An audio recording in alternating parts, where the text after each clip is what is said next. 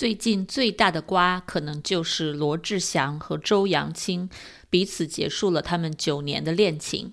而且根据女方在微博发布的长文来看呢，貌似男方专门有一部手机用来撩妹、聊骚、约炮，而且以我们要互相信任为借口，不让对方来查看自己的手机，也就是一直在撒谎和隐瞒。虽然我们并不知道事情的始末，也不知道他们之间具体其他的一些问题啊，这个事情本身以真真假假如何去评判？我只想借着这件事情来和大家分析一下那些骗人的、让女生受伤的所谓渣男，他们有哪些常见的心理的特质。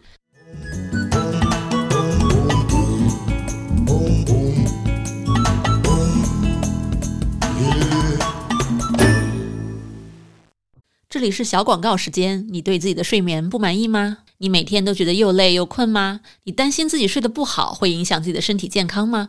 晚上睡不着，睡不深，白天无法集中注意力，效率低下？欢迎查看我的睡眠课程，mindbodygarden 点 com 斜杠 sleep，教你如何在一个月内科学的摆脱失眠困扰。李博士你好，哎，徐博士你好。那么今天我们一起来聊一聊渣男都有哪几大心理状态特征，因为我们都是心理咨询师，我们对这个话题都是非常了解的，也希望让听众们、观众们更多的了解。嗯，对的，对的，这个其实很重要，对不对？嗯，那第一第一点就是他的 EQ 怎么样，他能不能管理好自己的情绪？嗯，所以就是说，渣男或者说男生的这个恋爱中的情绪管理能力，对对，就是他其实啊，可能一开始的时候，我们不能在我们的交往之中得到这点讯息，因为时间还是比较短，他还是想给你一个良好的印象。那你可以从啊，他对身边的人的态度来来来看看他的情绪管理能力。嗯，一个很简单的例子，可能就是在饭店里面怎么对服务生这样的一个态度，是吗？我经常有听到这个点。对的，对的，或者他谈谈论自己父母啊，或者谈论自己朋友啊，啊，你跟他说啊，你你平就是谈论这些话题的时候，他会不会那个脾气很不好？嗯，有道理。OK，非常实用的去。鉴别男生情绪管理能力的这样的小技巧，好。对，你要看他生活中的例子，不要，嗯，不要就是以问答的形式来得到这个信息。嗯，有道理，去观察行为，而不是要听他说的。嗯，真的。嗯，好。第二点就是他会不会很大男人主义，就会啊，很喜欢去啊。可能就第一次见面之前已经跟你聊到啊，我对我的伴侣有什么什么什么样的要求啊，或者啊，我我希望我以后的老婆子留在家里做饭呐，这样子，嗯，就是没有把别人的那个啊放进自己的 consideration 这样子，嗯，感觉他在他的这个关系价值体系当中是一种不对等的关系。嗯，好像希望别人要服务于他，围绕着他转，他的需求是最主要的。你没有感觉到你的需求被关注或者照顾到。对的，对的，对的。所以，嗯，这一点很重要。然后，当你没有啊 fulfill 他的需求的时候，他会不会对你啊采取冷暴力？嗯，对。所以一定要警惕冷冷冷暴力这样的。这个啊，不管不顾你的这样的大男人，嗯，对的，对的。然后第三点就是，他觉得打女人是 OK 的吗？哦，真的吗？这是家暴哎，家暴哎。可是很多女生就会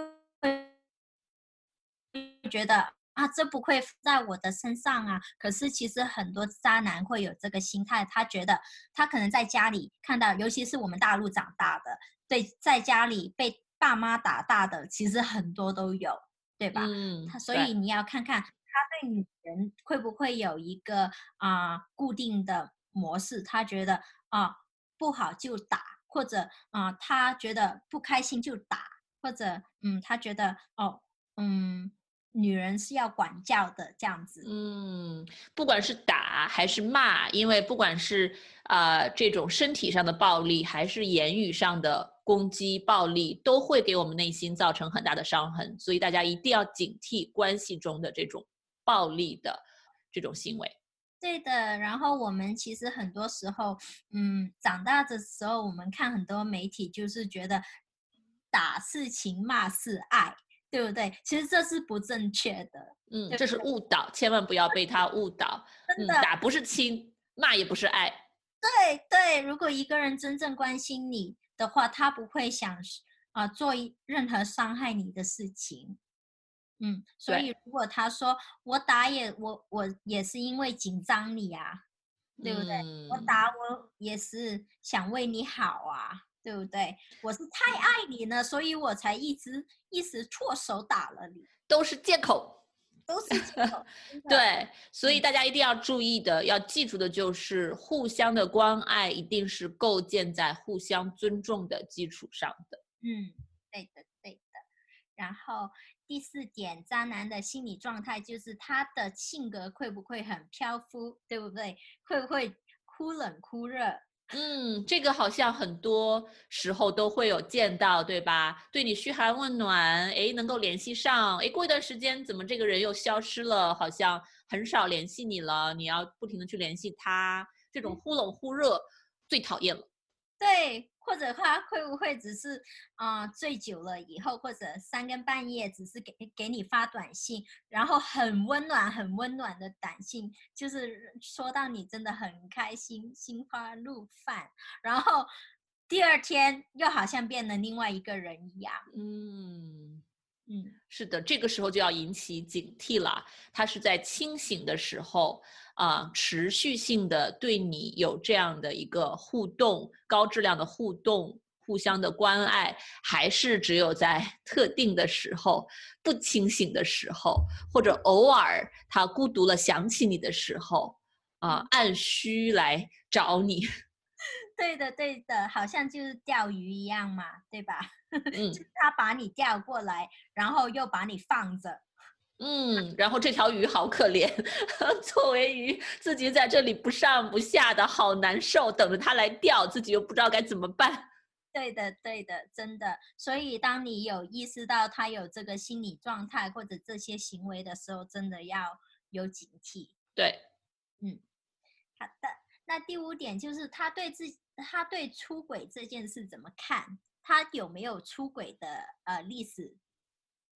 对不对？或者他会不会觉得没有啊？呃，两个人不和，可是我又不想分开耶，对不对？啊、反正我们都一起经历了这么久了，对不对？啊、可能我努力一下，我会改啦，对不对？可是很多男生都都说他会改呀、可是嗯除非就是从我的个个案里看到，除非他有进行进呃心理治疗，或者他有真的很悔恨自己做过的事，真的就是从行为上有很大的改变，而且呃通过长时间的改变，不然的话，其实很多时候我们看到，如果觉男生觉得出轨是 OK 的，他他会再做哎。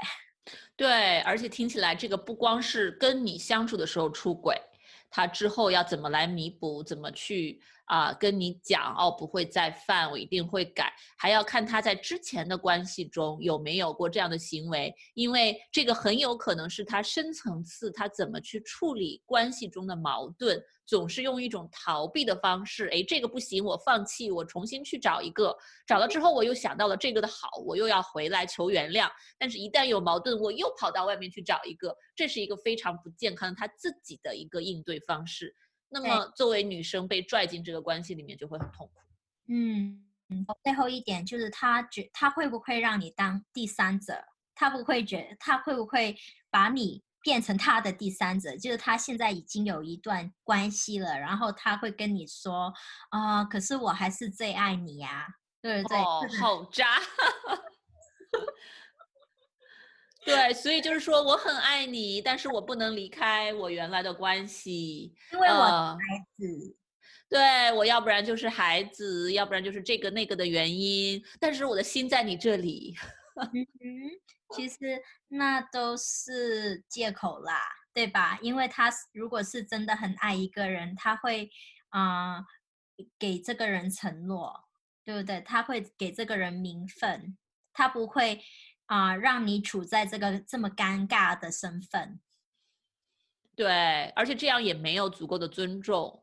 呃，尤其是当他知道你自己作为一个人，你的价值观是怎样的。如果你其实从来没有做过这样的事情，没有当过别人第三者，你也很不喜欢做这样的事情，对吧？你只是渴望一段稳定的、安稳的一对一的关系，但他还会把你放在这样的一个境地，因为他自己的一个需求。这样其实我觉得是对女生的一个极大的不尊重，也没有顾及女生的感受。嗯，真的真的，因为其实第三者也真的不好当啊。是啊，呃，内心会非常多的矛盾、痛苦。谁不想要有一个一对一的、呃专心致志的、可以经营的、一起成长、一起进步的关系呢？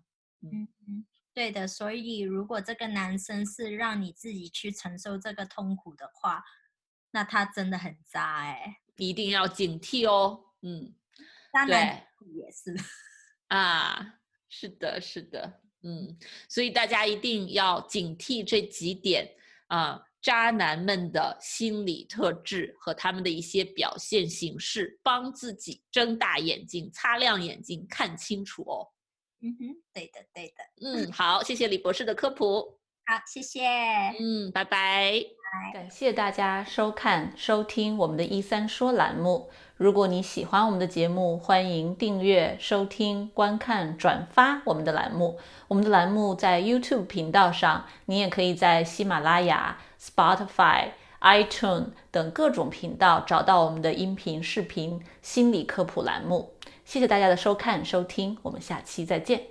如果你饱受失眠的困扰，我保证这个方法会对你有帮助的，哪怕只是帮你多睡几个晚上的好觉，也是件好事儿。过去这么多年里，我的这套课程和方法帮助了全球很多的华人，治好了他们的失眠。所以呢，我对这套方法是非常的有信心。如果你或者你认识的人受到了失眠的困扰，欢迎查看我的线上失眠治疗课程，mindbodygarden 点 com 斜杠 sleep。